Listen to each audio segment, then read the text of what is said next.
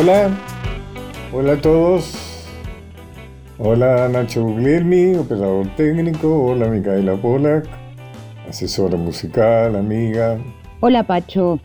No estoy enterado de cuál es la música que vamos a escuchar hoy. Quisiste que fuera algo así como una sorpresa. Así que empecemos con la música. Bueno, hoy se cumple un aniversario de la Copa Intercontinental que Racing le ganó en 1967 al Celtic de Glasgow. En Montevideo, ese partido que todo el mundo dice que fue. Había más gente que lo que admite el estadio por tres, le diría. Bueno, esto es importantísimo para quienes somos hinchas de Racing, pero también para cualquiera, porque Racing fue el primer campeón mundial, así que es un orgullo para todo el fútbol argentino, debemos decir.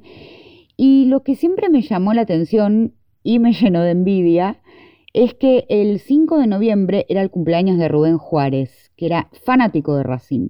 Así que imagine ese festejo hermoso que habrá tenido a los 20, además, qué hermosa edad. Y hoy lo vamos a celebrar a él, a su bandoneón blanco, a su voz, a su racinguismo también. Y empecemos con qué tango hay que cantar.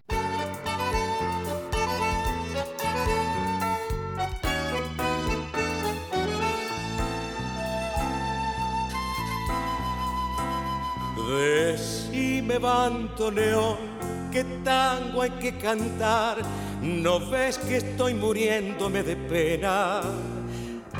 Tal vez en tus archivos te quedó un tango que Gardel nunca cantó.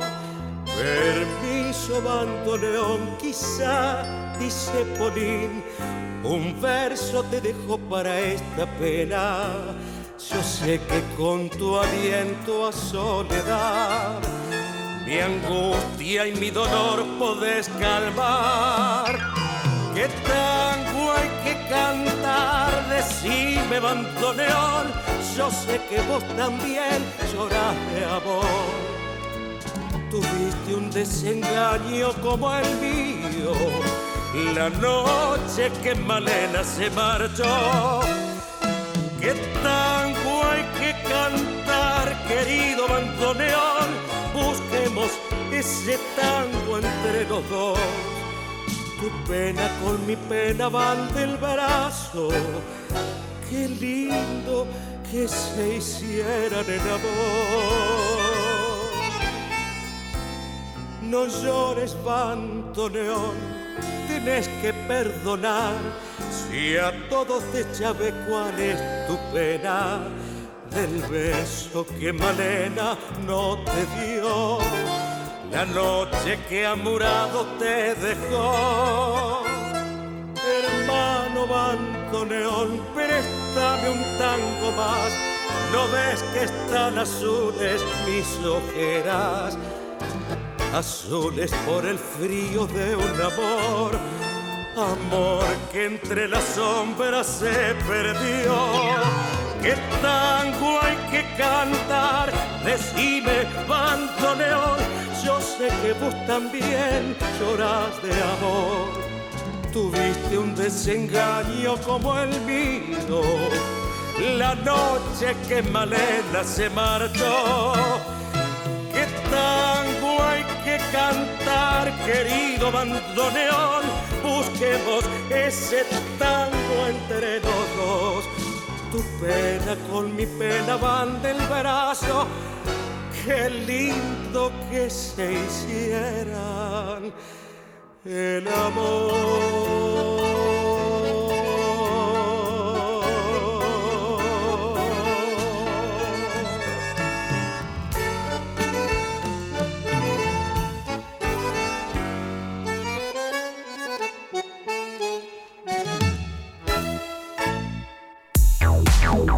Pacho O'Donnell está en Nacional, la radio pública.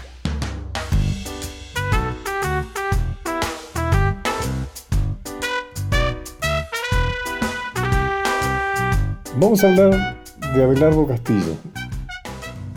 El motivo es que luego hablaremos sobre cómo es una, una creación teatral con aquellos que acaban de poner con mucho éxito la obra eh, fundamental teatral de Abelardo Castillo que sí Rafael. Pero Abelardo hizo otras cosas. Yo tuve el gusto de conocerlo, no, no fui su amigo próximo, pero pude tener algunas charlas con él, siempre fueron muy interesantes. Él nació el 27 de marzo de 1935 en Buenos Aires. Eh, de chico se trasladó a San Pedro, vivió su infancia en San Pedro, después vuelve a Buenos Aires. Y su trayectoria literaria comienza en 1959 cuando gana el premio de la revista Gaceta Literaria por su obra teatral El otro Judas. Ese mismo año, con Arnoldo Lieberman y Humberto Constantini, funda El Grillo de Papel, una revista fundamental del mundo literario argentino y más allá de la Argentina, latinoamericano, español, que luego se continúa con El Escarabajo de Oro. Eh, ambas son revistas literarias caracterizadas por una ideología de izquierda, o sea, Belardo era un hombre de izquierda, adhería al existencialismo, eh, especialmente por Jean-Paul Sartre. En 1960, como parte de la implementación del Plan Conintes durante el gobierno de Frondizi, que era conmoción interior, que era un plan represivo eh, del que se ocupaba el ejército, se ordena en una acción de una persecución de todo lo que supuestamente era el comunismo, se ordena el cierre de Stilkograph, que era donde se imprimía la revista. Castillo publica sus primeros cuentos. Por entonces gana con su cuento Volvedor el premio del concurso de revista BL, una revista que se leía mucho entonces, una revista que era parte del mundo artístico y tenía una beta intelectual. Me acuerdo hace mucho tiempo la revista Leoplan también. El jurado era nada menos Jorge Luis Borges, Adolfo Bioy Casares y Manuel Peirú. El Escarabajo de Oro, que es la revista que, como recuerdan, les dije que había fundado Abelardo, eh, apunta a una fuente de proyección latinoamericana y es considerada una de las literarias más representativas de la generación de 60. Eh, colaboraron con la revista Julio Cortázar, Carlos Fuentes, Miguel Ángel Asturias, Augusto Rabastos, eh, Félix Grande, Ernesto Sábato, Juan Goitisolo, bueno, eh, entre los argentinos Beatriz Guido, Dalmiro Sáenz. Allí también publicaron por primera vez sus textos, por primera vez Liliana Hecker, una persona muy asociada a Abelardo Castillo, Ricardo Piglia, Silvia Parraguirre, eh, esposa de Abelardo, Humberto Constantini, las primeras obras, ¿no? los primeros textos, Miguel Briante, Alejandra Pizarnik, etcétera, etcétera. En 1961 la editorial Goya Arte, una editorial ya desaparecida de la ciudad de Buenos Aires, publica su primer libro de cuentos. Excelente cuentista, Las otras puertas, con otro gran jurado integrado por Juan Rulfo, José Bianco, Guillermo Cabrera Infante y José Antonio Portuondo. Le conceden la mención única, un premio publicación en el premio Casa de las Américas en Cuba, por las otras puertas. ¿Mm? En 1977 fundó junto a Liliana Hecker y Silvia Iparraguirre el Hornito Rincón, de revista de resistencia cultural. En 1977, escucharon bien, al proceso de reorganización nacional que se publicó hasta después de la caída de la dictadura, hasta 1986. Castillo fue incluido, bueno, por supuesto, estaba en las seis listas negras de intelectuales prohibidos durante la dictadura. Eh, se casó, como ya dijimos, con la escritora Silvia Iparraguirre, eh, actualmente en plena actividad. Bueno, eh, con otra música y después pasamos a las entrevistas de la segunda parte. ¿Te parece bien, Mica? Me parece bien, claro. Seguimos celebrando a Rubén Juárez. Escuchemos su versión de Cambalache.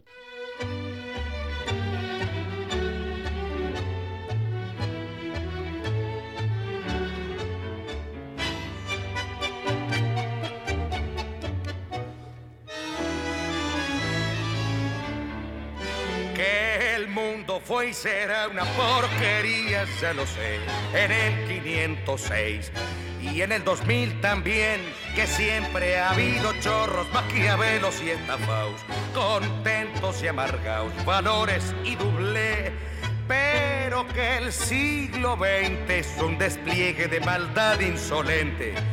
Ya no hay quien lo niegue, vivimos revolcados en un merengue y en un mismo lodo todos manoseados. Hoy resulta que es lo mismo ser derecho que traído. Ignorante, sabio, chorro, generoso, estafador, todo es igual, nada es mejor. Lo mismo un burro que un gran profesor, no hay aplazaos ni escalafón, los inmorales nos han igualado. Si uno vive en la impostura y otro roba en su ambición, da lo mismo que si es cura, colchonero, rey de basto, cara dura o polizón.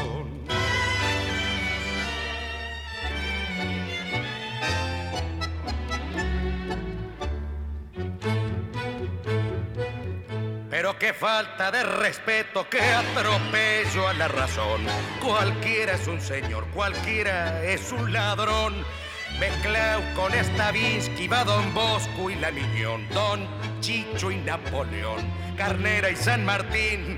Igual que en la vidriera irrespetuosa de los cambalaches, se ha mezclado la vida y herida por un sable sin remache.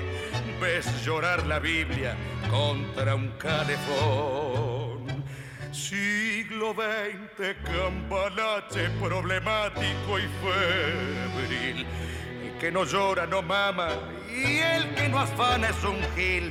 Dale no más, dale que va que allá en el horno nos vamos a encontrar. No pienses más, sentate a un lado, que a nadie importa si naciste honrado. Es lo mismo el que labura noche y día como un buey, que el que vive de los otros, que el que mata, que el que cura, o está fuera de la ley. Una hora transitando los caminos de Pacho O'Donnell por Nacional. Continuamos con Los caminos de Pacho O'Donnell.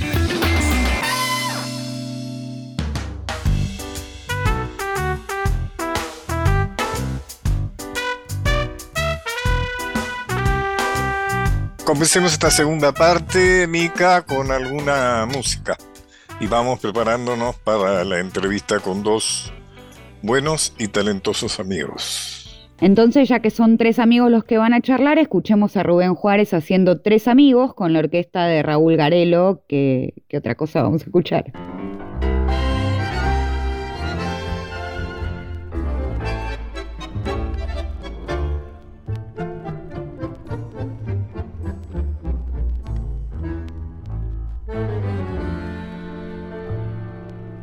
De mis páginas vividas siempre llevo un buen recuerdo. Mi emoción no las olvida, pasa el tiempo y más me acuerdo.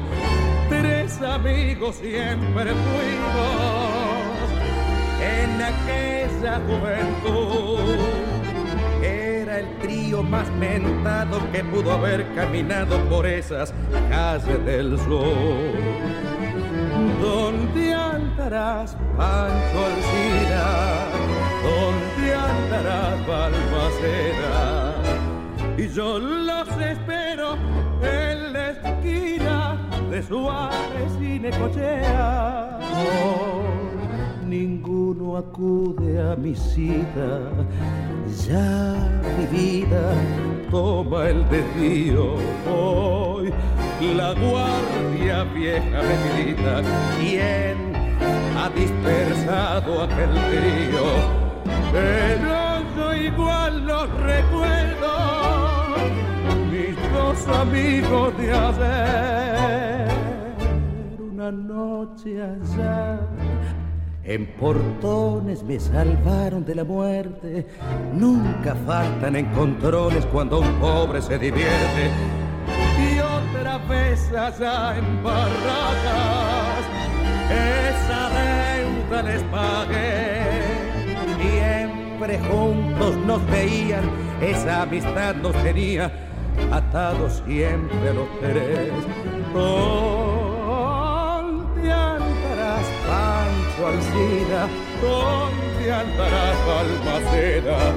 Y yo los espero en la esquina de Suárez y me cochea. Ninguno acude a visita ya. Mi vida toma el desvío. La guardia vieja me grita. ¿Quién ha dispersado aquel trío? Pero yo igual lo recuerdo, mis dos amigos de ayer. Pacho O'Donnell está en Nacional, la radio pública.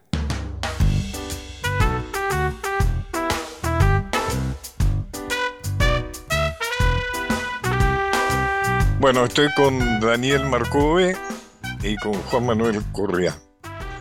Dos personas talentosas que están haciendo una obra, un, espectáculo realmente, absolutamente elogiable, que es Israfel.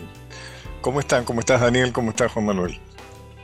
Hola, ¿qué tal, Pacho? Un gustazo, un honor conversar con vos y toda tu audiencia. Lo mismo para mí, Pacho, Daniel, saludo a la audiencia, un gran honor también estar acá. Bueno, yo quiero enfocar con ustedes eh, qué es esto de la creación teatral. Eh, tomando un- una obra, un clásico, diríamos, eh, argentino como es Israfel. Israfel creo que es el, el- el ángel que toca la trompeta en el juicio final, ¿no es cierto? Un personaje de, de la, de la religión arábiga, ¿no? Si no me equivoco, no, no sé si mu- de musulmán, ¿no? Y que es el Así título de la obra de este gran escritor del cual hablé en la primera parte del programa, que es Abelardo Castillo. Bueno, ¿por qué esta obra, Daniel?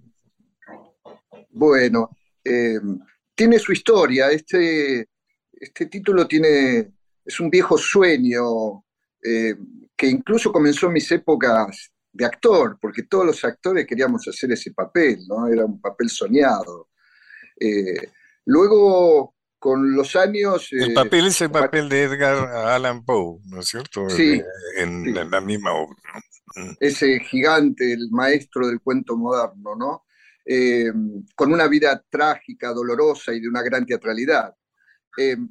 Los años fueron pasando y bueno, tuve el atrevimiento de comenzar a dirigir y allí apareció una invitación del Teatro Nacional Cervantes.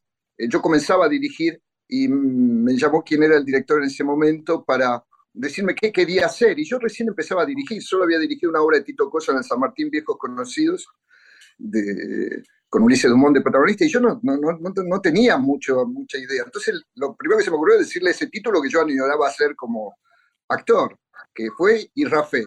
Bueno, allí se tomó el proyecto eh, y al poco tiempo, ahí ingresás vos en la historia, Pacho, mirá lo que son las vueltas de la vida. Hoy estaba pensando en eso.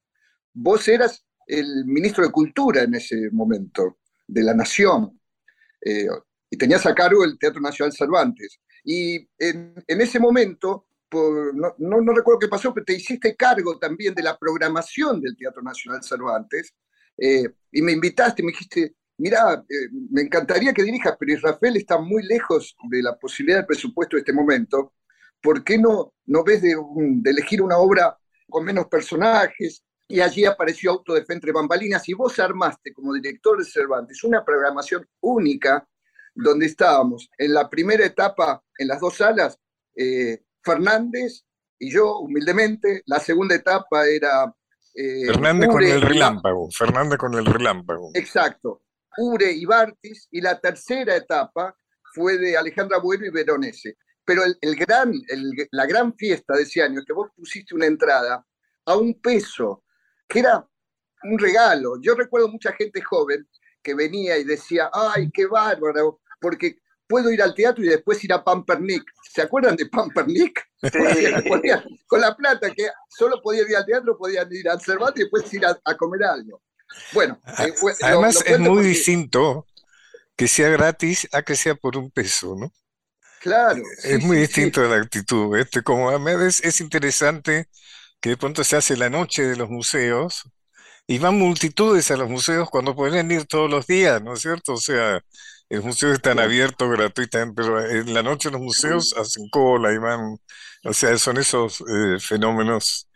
Yo me acuerdo que había tomado la dirección, voy a, voy a tomar, recordado que no demasiado agradable quizá, que fue por un conflicto del quien era director del Teatro Cervantes eh, con el director nacional de teatro, que era Víctor Laplace.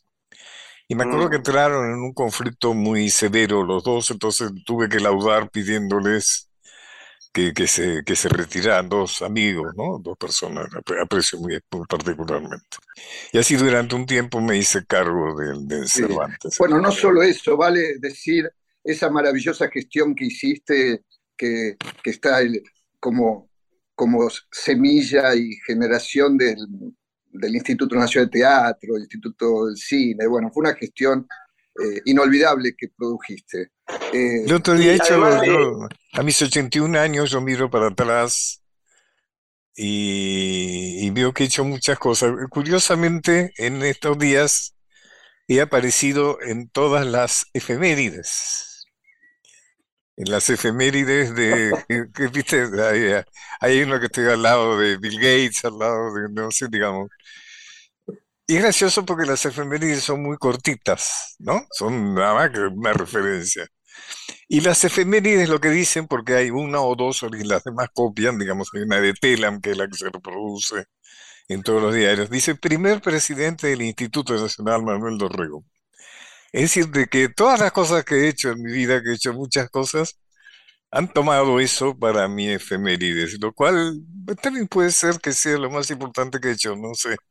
Pero este, bueno, pero vamos a hablar de la obra de teatro que es más interesante. Sí, bueno, también, mira, eh, parece una nota al revés, pero no puedo también dejar, con, dejar de mencionar con gratitud tu gestión en la municipalidad. Fuiste el primer secretario de Cultura de la municipalidad y allí hiciste un, proyecto extraordinario que aún persiste y del cual tuve la suerte de participar en ese momento, que fue los barrios, llevar la cultura. Vos sabés que sigue habiendo 40.000 personas que van a los, los, centros culturales, que sigue haciéndose igual que los otros decimos, o sea, en las escuelas, después de horario, porque la idea era eh, sustituir el hecho de que no había centros culturales en los barrios.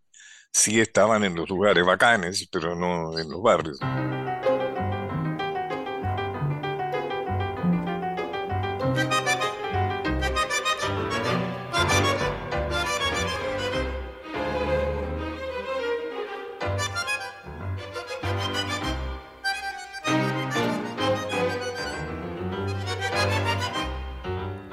Milonga de corralón, de puente al a la boca, trae de el color y de barracas la copla. Cuando desato mi chata, se me hace silbo en la boca. Milonga de corralón, milonga, siempre milonga.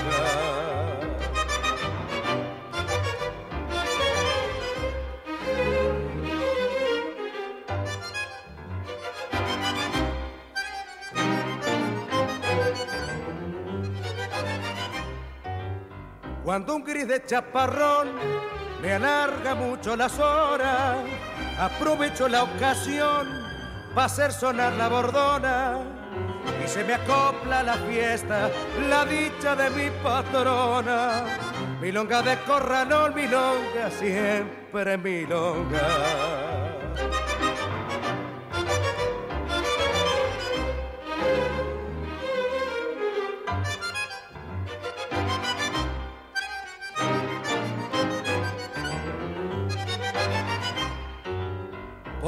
Por carrero y pobretón me arreglo con cuatro cosas, una yunta de mi flor una chata y una moza y este ritmo cuarteador que anda pegado a mi sombra, milonga de corralón, milonga, siempre milonga.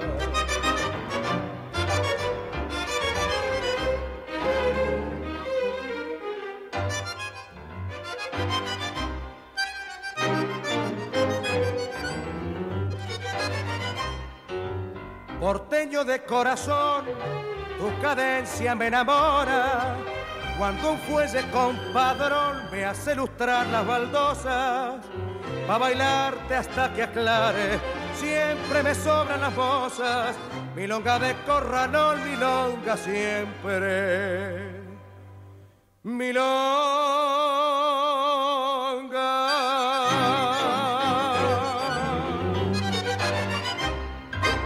Escuchamos Milonga de Corralón por Rubén Juárez. Bueno, gracias.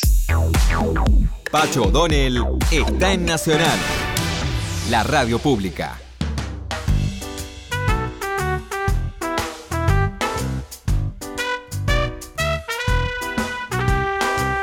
Juan Manuel, Juan Manuel, eh, tu papel es un papel consagratorio, realmente. Papelas, Juan Manuel Correa hace el protagónico, ¿no es cierto? Edgar Allan Poe contame qué te inspiraste, o sea, es un papel muy desgarrado, muy difícil, muy complejo, ¿no?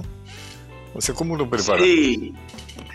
Eh, eso, primero leyendo mucho, investigando mucho sobre él, leyendo sus libros, sus biografías, eh, porque tenía un personaje que tiene esto que vos decís, muy, muy contradictorio, con mucho torbellino adentro. Tenía, era un gran apasionado, un gran enamorado, un gran buscador del amor en una mujer, pero también eh, un hombre desgarrado. Cuentan todos sus biógrafos que a su padre no lo conoció y a su mamá la vio, creen que recuerda esa mirada eh, de sus últimos días agonizante, moribunda, eh, de tuberculosis, en la pobreza, y a la vez era alguien que, que cuentan los biógrafos que venían a hablar de la madre como una gran actriz, y él la había visto de muy chiquito, de, bebé, no se sabe la memoria, hay toda una disquisición sobre cuánto recuerda una persona de 3, 4 años, eh, pero sí se sabe que la madre sobrevivió esos días agonizantes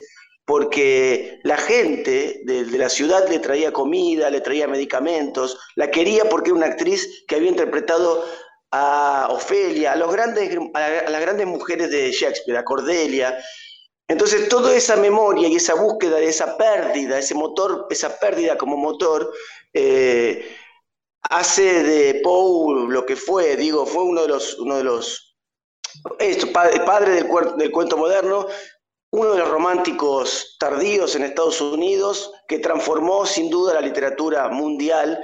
Eh, entonces, ¿cómo ponerle un cuerpo a eso? ¿Cómo, cómo hacer que ese... Además, un, un personaje que también estaba de alguna manera muy habitado por el alcohol, por, por la droga, ¿no? O sea, y todo eso está en la pieza, ¿no?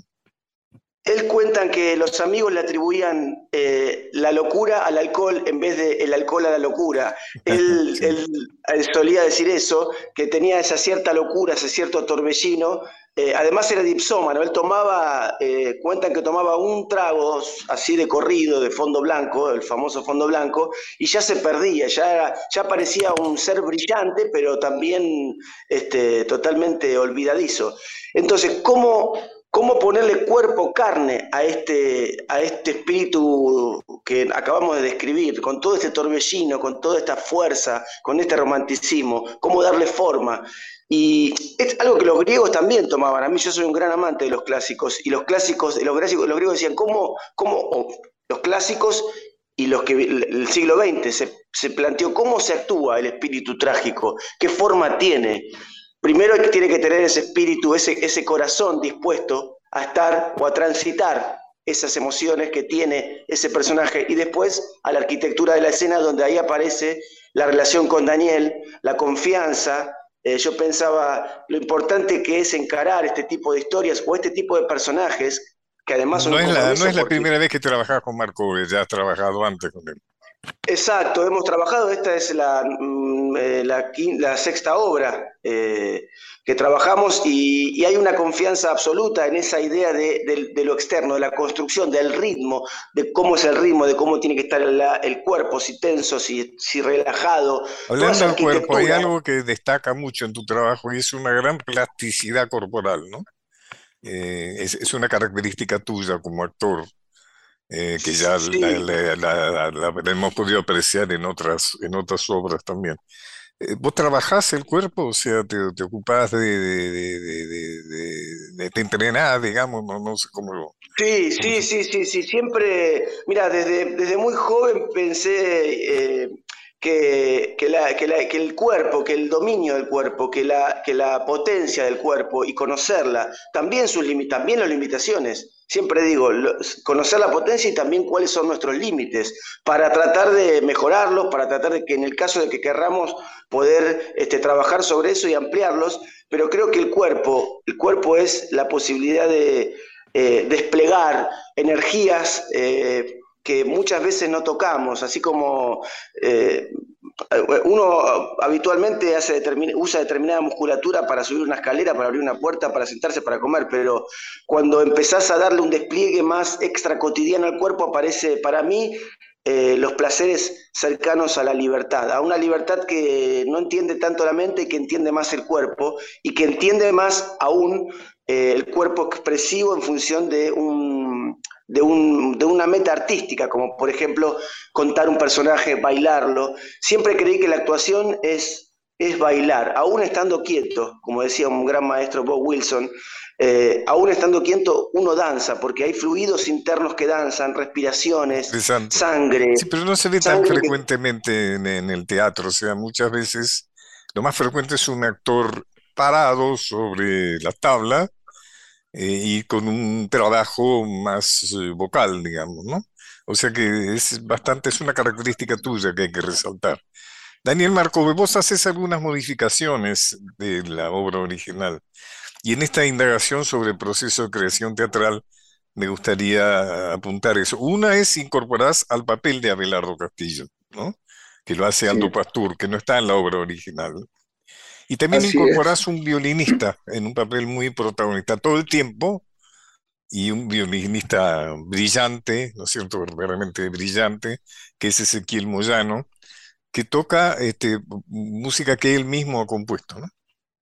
Así es, Pacho. Como contaba antes, aquella experiencia que quedó eh, trunca en el Cervantes me permitió eh, Mm, conocerlo mucho a Belardo, tuvimos muchísimos encuentros y además de un gran escritor, una persona deliciosa, muy, muy encantadora, muy generosa.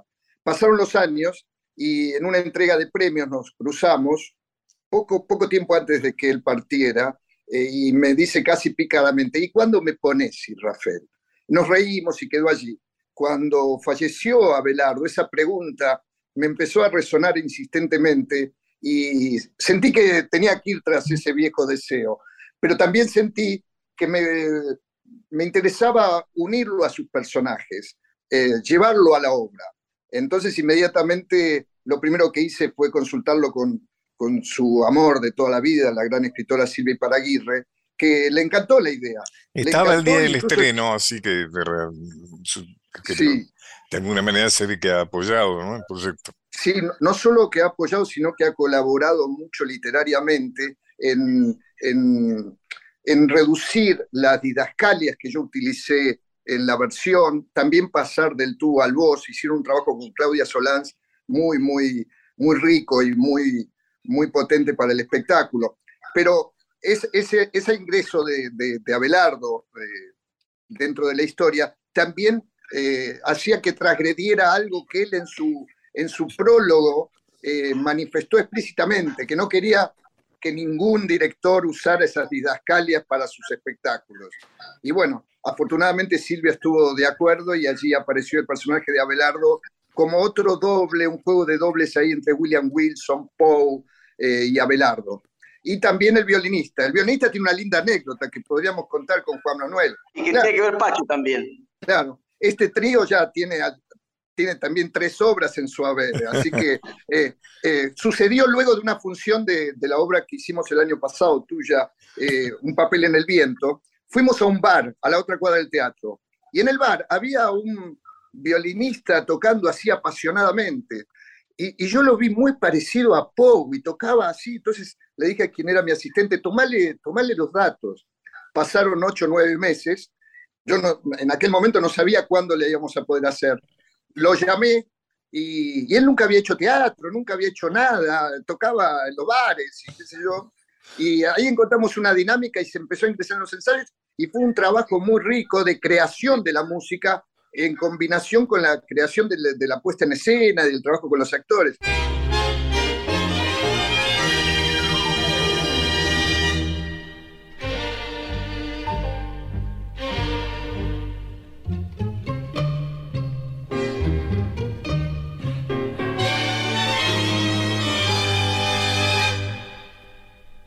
No sabrá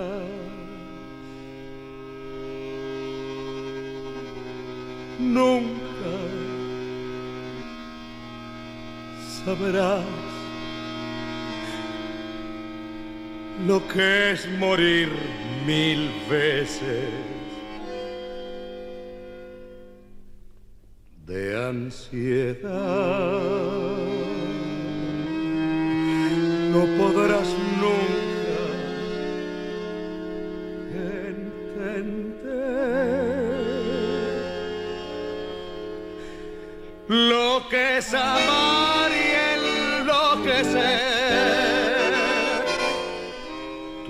besos que queman, tus labios que embriagan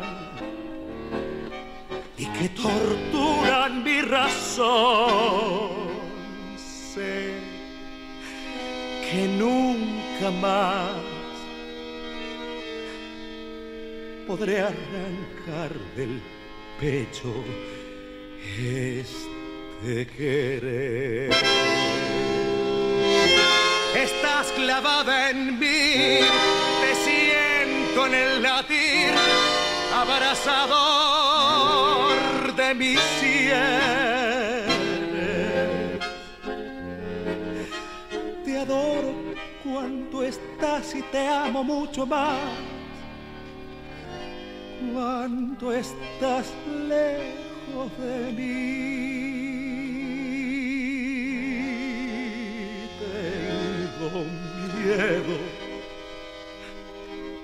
De perderte,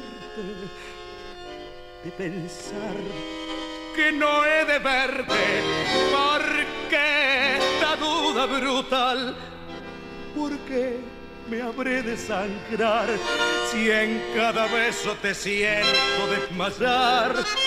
Sin embargo me atormento porque la sangre te llevo y instante febril. Y amante, quiero tus labios de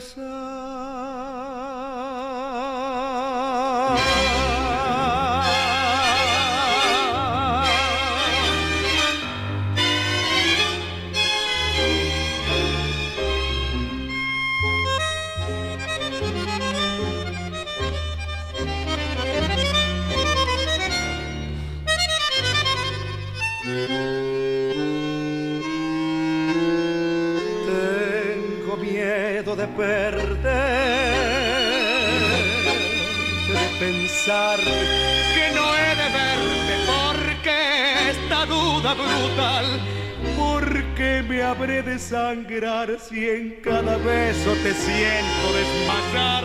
Sin embargo me atormento, porque en la sangre te llevo y a cada instante febril y amante quiero tus labios besar.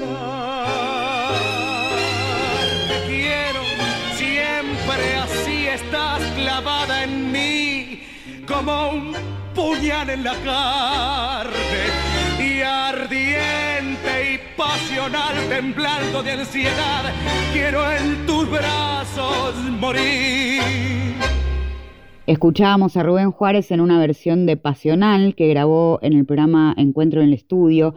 Si no lo vieron, lo recomendamos acá. Es una hermosa entrevista que le hizo la Lomir, de las últimas de Rubén Juárez además, y que tiene unas versiones preciosas. Bueno, gracias. Y eh, Juan Manuel Correa, te quiero preguntar, ¿quién es William Wilson? ¿Qué significa William Wilson? William Wilson. Eh, lo primero que, me viene es el William Wilson que, lo, que aparece en el cuento de Poe, un cuento maravilloso, y que aparece en los momentos donde Edgar Allan Poe estaba disfrutando eh, con los amigos, siempre estaba el alcohol o el juego, pero en algún punto era la parte del goce cuando él se distendía de la universidad, cuando él dejaba de, digamos, estar en la universidad estudiando y aparecía la noche y tomar algo, aparecía William Wilson, que venía a, torturarlo de a poquito. Este, así que yo creo que ese, William Wilson es esa conciencia, esa, esa, esa parte que tenemos todos los seres humanos dentro de la cultura, que tiene que ver más con, con quizás con la culpa, podría decir. Vos hablabas antes del arcángel Rafael, que tocaba la lira y que, o sea, que está relacionado a la cuerda, ¿no? Que tocaba la lira y que él veía en esa música la, plenitud del alma. Eh, creo que William Wilson es esa parte que tenemos, eh, que tenemos, por lo menos digo desde el punto de vista occidental y en mi caso eh, de una cultura judeo-cristiana argentina que tiene que ver con la culpa, con esa, con esa voz, esa voz que viene siempre a tallar y a, machacar sobre, sobre ciertas decisiones que uno toma en la vida, sobre ciertas, em, sí, pequeñas o micro direcciones que toma uno en el camino. Algo que coincide la realidad con lo imaginario, y es que Edgar Allan Poe, uno de los dramas que se muestran en esta obra absolutamente recomendable, que se da en el Centro Cultural de Recuperación los viernes y los sábados, en un horario que me dirán ustedes ahora, eh, ahí en Corrientes entre Montevideo y Paraná, es que una de las eh, obsesiones, por decirlo de alguna manera, de Alan Poe era vivir del arte, ¿no es cierto? O sea, mm. poder vivir eh, de su talento artístico, ¿no? cosa que no logra o logra con mucha dificultad. Y después uno ve que ustedes lo hacen en cooperativa. ¿Cuántos son la cooperativa, Daniel? Son como 13 o 14 por lo menos. 15. 15. O sea que tampoco es que van a ganar mucho dinero haciendo esto sin duda, ¿no? O sea que ustedes reproducen también de alguna manera este hecho dramático en Poe, que es lo difícil que es ganar dinero eh, en el teatro, inclusive en el teatro comercial o sea, en, eh, haciendo arte en la Argentina en este momento, ¿no? Indudablemente resuena eh, y fue uno de los motores para decidir hacer el espectáculo y la inclusión de todo el maravilloso elenco, el equipo escenoplástico. Claro, porque eh, eso es, vos, vos, convocás un magnífico elenco, inclusive de actores y de actrices reconocidos, y no les estás ofreciendo pagarles un buen sueldo sino la experiencia, ¿no? De hacer una gran obra de un gran autor en, un buen lugar, ¿no? Sí, Pero no, más no mucho más que eso. De, allí mi profunda gratitud, ¿no? Para la generosidad, la entrega, bueno, por supuesto el talento de todo este equipo que tan generosamente se entregó una propuesta difícil que incluso desde lo operativo, eh, reunirse dos, tres personas ya es un problema, imagínate reunirse 15 en un mismo ¿Cuántas veces pudiste ensayar con todo el elenco entero? Y bueno, tuvimos, tuvimos toda una dinámica, vos sabés, me conocés, yo laburo de, todos los días, de lunes a viernes, y fuimos encontrando una dinámica donde podíamos parcializar a veces, pero otras veces era inevitable encontrarse eh, todas y todos, y bueno, por suerte lo pudimos ir encontrando y con una gran disponibilidad del, del, Centro Cultural de la Cooperación, que la verdad es un ámbito eh, ideal y maravilloso, un, espacio teatral eh, de una gran dignidad para el teatrista y para el espectador. Así que fue una, eh, fue, fue, todo, todo una, un ensayo épico, pero que afortunadamente llegó a un Lo que es el deseo, ¿no? Lo que es la fuerza Sí. del deseo.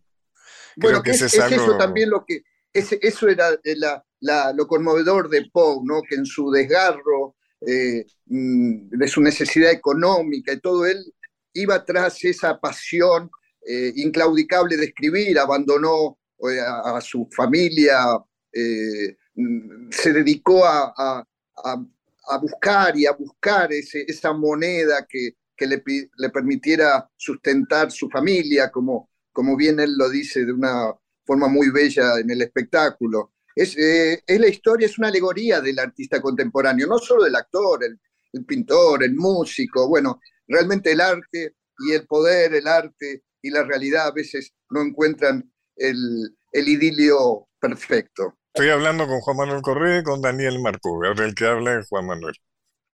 Gracias, Pacho. No, agregar que esto, que la alegoría del artista en este mundo donde no producir, no producir eh, o no estudiar las carreras tradicionales o no producir dinero es casi tomado como una locura, pero creo que la experiencia, y tomando el caso de Poe, cuando la experiencia artística atraviesa el alma y el corazón de cualquier ser humano, por eso yo siempre recomiendo que eh, desde chicos eh, estimular la lectura, la experiencia artística, la música, porque cuando ese bicho toca el alma y el corazón humano, uno no puede dejar de hacerlo, a pesar de que nos metamos en este barco, que es Israfel, que somos 15, eh, y no sepamos, no tengamos garantizado más bien casi nada en términos económicos, pero siempre la fe y la expectativa de compartir esta fuerza, est- esta historia, poner nuestros corazones al servicio de esta historia para comunicarnos, para establecer una relación y un vínculo con quienes vienen a cada encuentro a escucharnos, a vernos, a sensibilizarnos con nosotras y nosotros arriba del escenario, es algo maravilloso y creo que es de las fuerzas que transforman al mundo. Por eso lo, lo hago, lo hago una coda para asociarlo con lo que decían, te decía Daniel al principio de, de tus efemérides. Nosotros hoy en el teatro, lo tiene la música hasta hace poquito, pero en el teatro podemos pensar en contar una historia porque hay un instituto de fomento, hay un instituto que si presentas un proyecto te da un dinero para que lo puedas hacer. Eso no pasa en muchos países del mundo y en, dentro de nuestro país, en nuestro país, fue el primero que lo tuvo. Y yo siempre digo a los, a los actores jóvenes, eh, alumnas, alumnos que tengo, tenemos este, esta, esta riqueza de esta, también de este suelo, con todos sus problemas, pero también con los fomentos. Entonces, son los primeros pasos de un artista y está bueno que haya este fomento. Después, el mundo, el mundo es y será para mí de esta manera y quizás el arte eh, viene a ser lo más humano. Por eso quienes, eh, quienes lo hacemos y quienes están del otro lado, César Aira decía una cosa y a mí me, quedó marcada. Veo más artistas en mis lectoras y lectores que en yo mismo. Se conmueven con mis historias.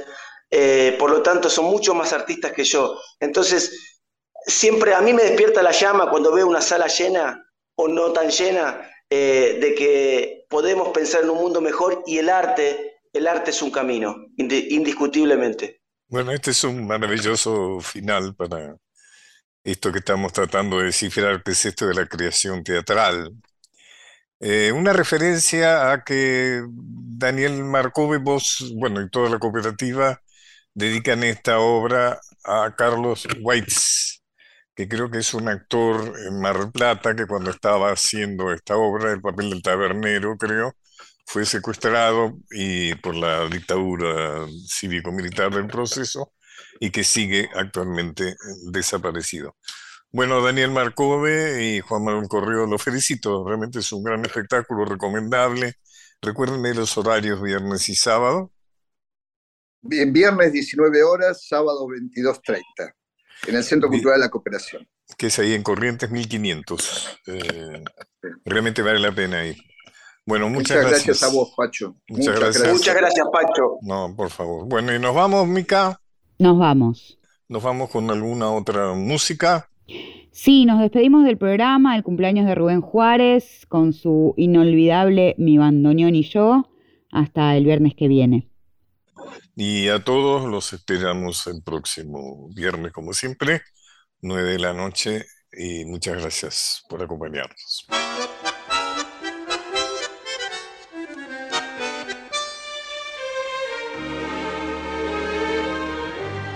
A veces se me hace que nació conmigo y durmió en mi cuna pegado a mi piel que fue mi juguete y mi perro de pibe y toda la infancia la corrí con él. Que anduvimos juntos a torro y milonga, desvelo y bohemia, cigarro y café y a veces rodamos maniao por el suelo y nos levantamos con la misma fe. Mi bandoneón y yo crecimos juntos, emparentados tal vez por la pobreza. Muchas veces reímos de alegría y otras veces lloramos de tristeza. Yo le hablo de hombre a mano a mano, lo mismo que si hablara con la vieja. Y cuando él me responde, se me antoja que Buenos Aires mismo me contesta. Sí, hermano, como siempre, con vos hasta que muera. Si yo a mi bandoneón lo llevo puesto como un cacho de tango entre las venas y está de Dios que al dar mi último aliento moriremos a un tiempo, mi bandoneón y yo.